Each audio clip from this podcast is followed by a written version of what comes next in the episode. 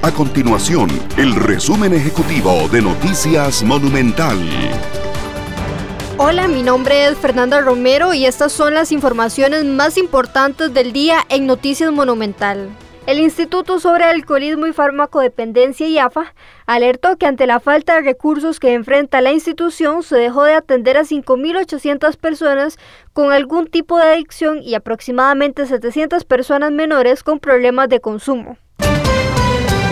La ministra de Educación Giselle Cruz ve poco viable la solicitud que plantearon los sindicatos para que los docentes con factores de riesgo y que solo han recibido una dosis de la vacuna contra el COVID-19 se mantengan brindando clases virtuales.